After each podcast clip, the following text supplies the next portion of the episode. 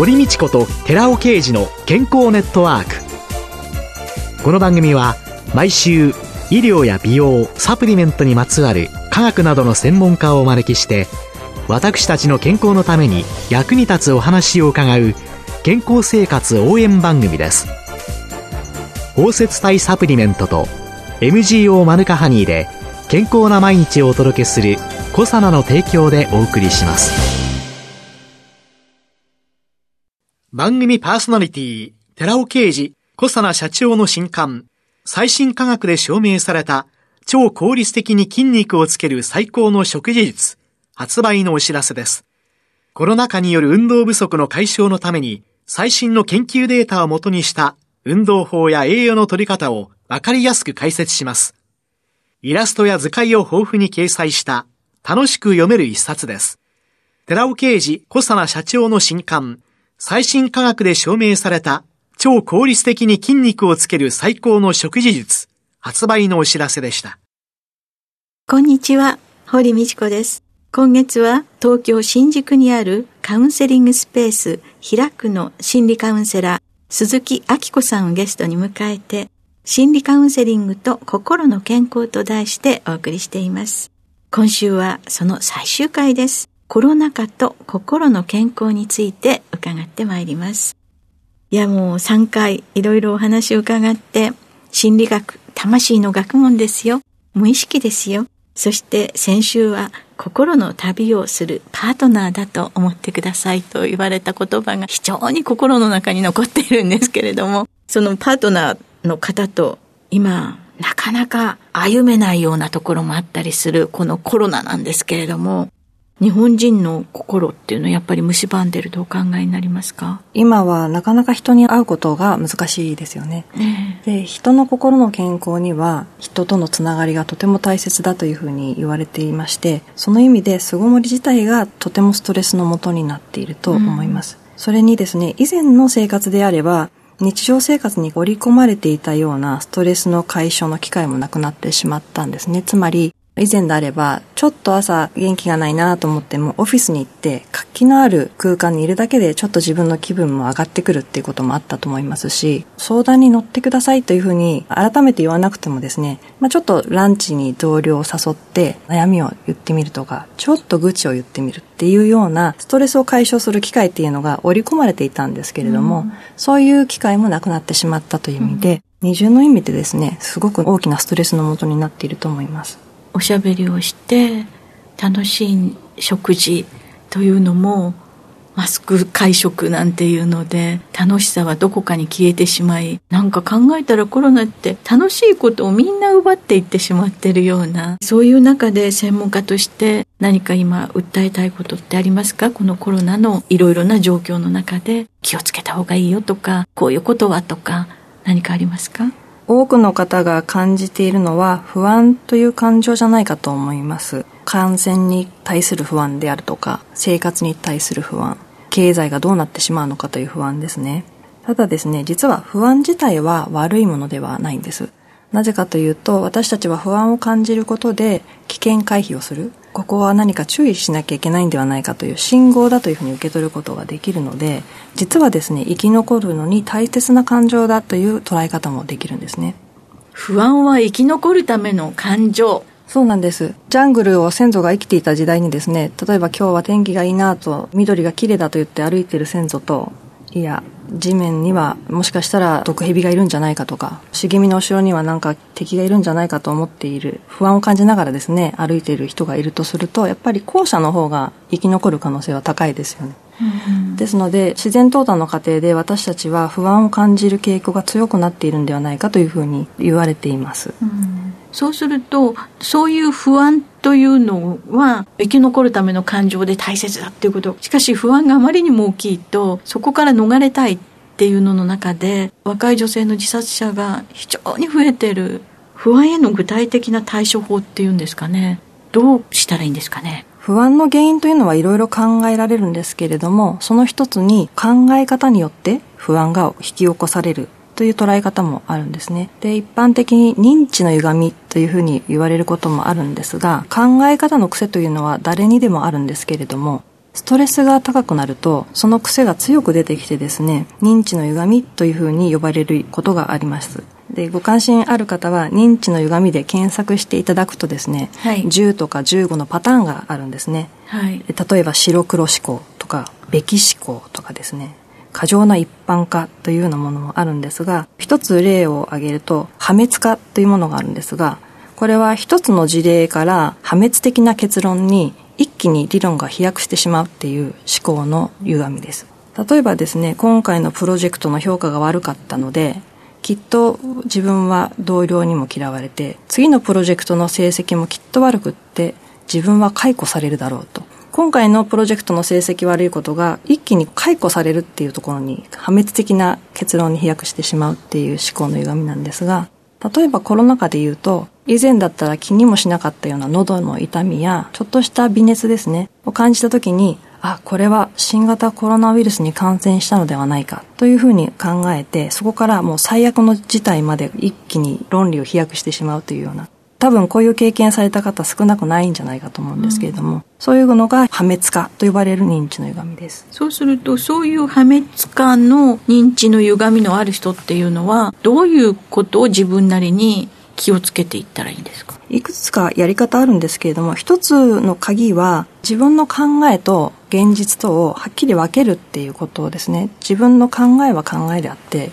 必ずしもそれが現実ではないということです。そのやり方というのもいくつかあるんですけれども、一つはですね、何か考えが浮かんだ時に、その後に何々という考えを持ったっていうのをつけるんですね。例えば、これ感染してしまったかなって不安になりますよね。その時に、私は今、新型コロナウイルスに感染したという考えを持ったっていうふうに口に出して言ってみるんです。うん、そうすると、それ自体は自分の考えなので、実際はどうかわからないっていう現実との区切りが感じやすくなる効果があると思います。ああ、そっか。自分が今ちょっとだけ微熱がある。そしてちょっとだけ喉が痛い。これは普通の今までの季節の変わり目だとかいろんな時によくあったことなのにもかかわらず今はどんどんどんどんコロナの不安に押しつぶされそうだからコロナだろうとそして重篤化する可能性があって自分は死んじゃうかもしれないとかっていうのにわーってなっていく時に私はコロナに感染したかもしれないという考えを持った、はい、持ったという考えを持ったまでが大切、そこが鍵ですねという考えを持った。でも、本当かなってクエスチョンが出てきますね。そうですね。あとはですね、もう一つ言うと、何回も何回もそれを繰り返していって、考えのパワーを弱めていくっていう方法もあるんですけど、うん、例えばラジオっていうと、皆さんの中にラジオのイメージって湧きますよね。パワーがあるんですよね、言葉には。うん、でも例えばラジオを10回繰り返していくと、ラジオっていうのはラとジとオっていう3つの音節が単なるつながりになっていて、ってパワーが落ちていくっていうことがあるんですね。なので不安が感じる考えを何回も何回もずっと言ってみるっていうのも一つなんですけれども、いずれにせよですね、この不安の内容自体を軽んじるっていう意図はないんですね。もしかしたらその症状は注意を要するかもしれないわけですよね。本当にコロナかもしれない。えー、はい。ただ問題なのはこの不安の海に飲まれてしまって、わーっと不安が高まってしまう状況を避けるっていうことが大切なので、うん、その時には先ほど言ったみたいに何々という考えを持ったというふうに言ってみたり、何回もそれを繰り返して、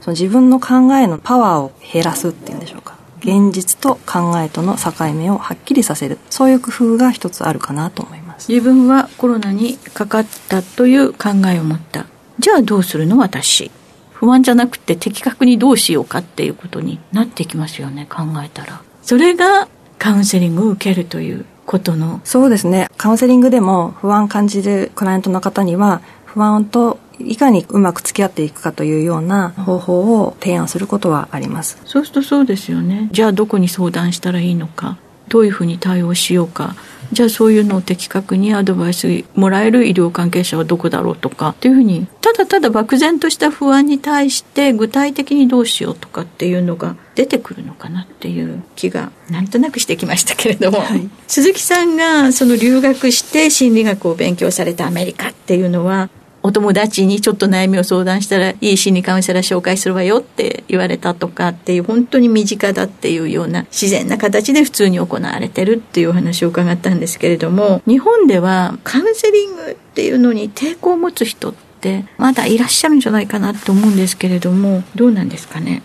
日本では心理カウンセリングの認知度はまだ低いなと感じることが多いです。アメリカでは日常生活に心理カウンセラーに会いに行くっていうのが自然に選択肢の中に入っていてですね、どちらかというと自分がよりよく生きていくのに専門家の知見なり支援なりを活用しながら問題に前向きに取り組んでいくんだっていうような印象がありました。でも日本だとカウンセリングに行ってるっていうのは人に言えないとかですね、うん、そういう悩みがあったらまあ占いに行くっていう人もいるでしょうしなかなか定着していないんじゃないかなと思います。一方でコロナ禍の中で生活のストレスが増したこともあって心の健康に対する意識っていうのが上がってきてるのかなって思うんですね、はい、ですからこの機会にですね例えば私たちカウンセラーがもっと発信していったりする必要もあるのかなと感じています、さっき本当にコロナの不安っていうのに対してのね簡単な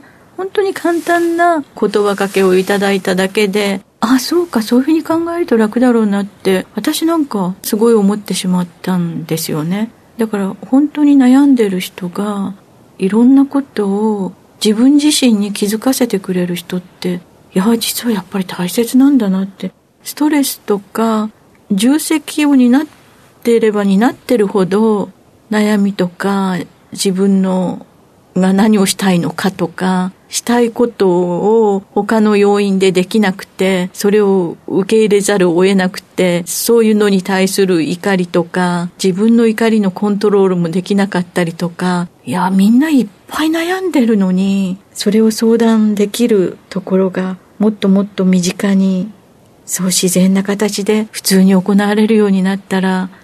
楽なんでしょうね。そうですね。今アメリカで流行っているマインドフルネスっていう瞑想があるんですけれども、はい、これはあの、ご存知ですか？あの、宗教色を払拭した瞑想なんですね。はい。で、それを続けると自分の考えや感情を客観視できるっていう効果があるっていうことが実証研究で証明されているんですけれども、はい、これはアメリカの経営層の人たちが例えばビル・ゲイツとかですね、はい、自分の生活に取り入れているってよく言われてるんですけれどもこれも実は私は自分のカウンセリングでも取り入れているんですが、はい、例えば先ほどの不安ですね、はい、不安な自分を客観視できる視点を自分の中に作るというような効果が期待できるので、うん、このマインドフルネスっていうのも一つの不安への対処方法かなと思います。うん自分の不安を客観視できる。昔から世阿弥なんかは利権の利というので羽で自分を見ようって昔はそういうの日本ってすごい進んでたんじゃないのかなって 思うんですけれどもどこからかそれが消えてきてしまったような気がしますよね。そうですね。そういう中で今ネットでの対応とかされてるんですか？はい。オンラインでのカウンセリングも対応しています。そういうところは多くなってきてますかね。はい。オンライン専門のカウンセラーの方もいらっしゃると思いますし、もう状況が状況ですので、オンラインを取り入れているカウンセリングセンターですとか、カウンセラーは多いと思います。ああじゃあね、家の中でこもって自分の不安がどうしようもなくなった時、ちょっとオンラインでそんな相談をしてみるっていう第一歩を皆さんが踏み出して自分をきちんとコントロールできるようになっていったらいいなというように思いました。今月はどうもありがとうございました。どうもありがとうございました。今月は4週にわたり東京新宿にあるカウンセリングスペース開くの心理カウンセラー鈴木明子さんを迎えて心理カウンセリングと心の健康と題してお話を伺いました。続いて寺尾啓二の研究者コラムのコーナーですお話は小佐奈社長で神戸大学医学部客員教授の寺尾啓二さんです。こんにちは、寺尾啓二です。今週は先週に引き続き、Rα リポ酸の効能に関する論文の要約と考察、その3、一酸化窒素酸性作用による血管機能の改善というタイトルでお話しさせていただきます。今回紹介する研究報告は、カリフォルニア大学のハーゲンらによる論文で、そのタイトルは、加齢による血管内皮機能不全、血管内皮一酸化窒素酸性酵素、イーノス、リン酸化の欠如と Rα リポ酸による部分的回復です。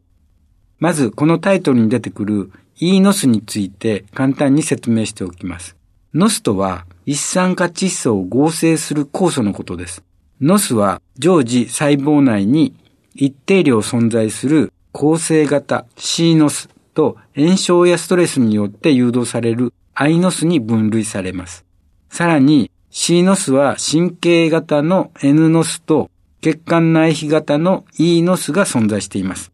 このようにたくさんのタイプの一酸化窒素合成酵素がある中で、今回は血管拡張作用のある血管内皮型の E ノスについて注目しています。一酸化窒素の生産に関するメカニズムでは、内皮細胞では一酸化窒素合成酵素の E ノスがリン酸化されて活性化し、L アルギニンと酸素から一酸化窒素が発生することが知られています。加齢によって E ノス活性は低下し、一酸化窒素生産量も減少することから、加齢は心血管疾患の原因の一つと考えられています。そこで、この研究では、加齢によるラット内皮細胞中のリン酸化された E ノス量を調べています。まず、加齢でリン酸化した、つまり活性化した E ノスが減少することを確認しています。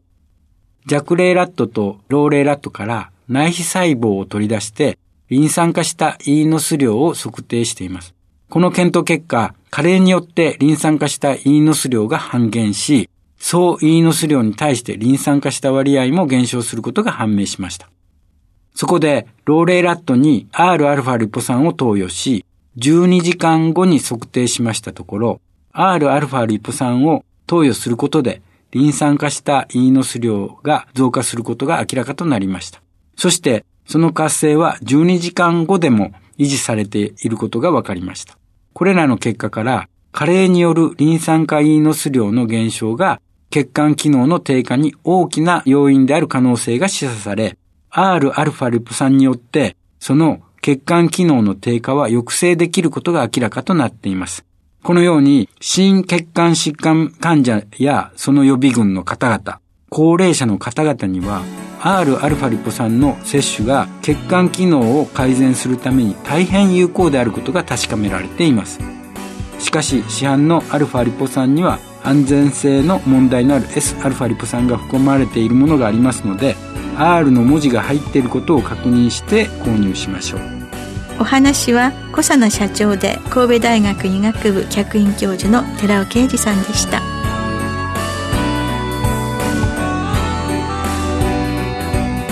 ここで小佐奈から番組をお聞きの皆様にプレゼントのお知らせです。環状オリゴ糖で包み込むことによって吸収性を高めたクルクミンにニュージーランド産マヌカハニーを配合し食べやすいリンゴ風味に仕上げたゼリータイプのサプリメント。コサナのマヌカハニーとリンゴのデザートを番組をお聞きの10名様にプレゼントします。ご希望の方は番組サイトの応募フォームからお申し込みください。コサナのマヌカハニーとリンゴのデザートプレゼントのお知らせでした。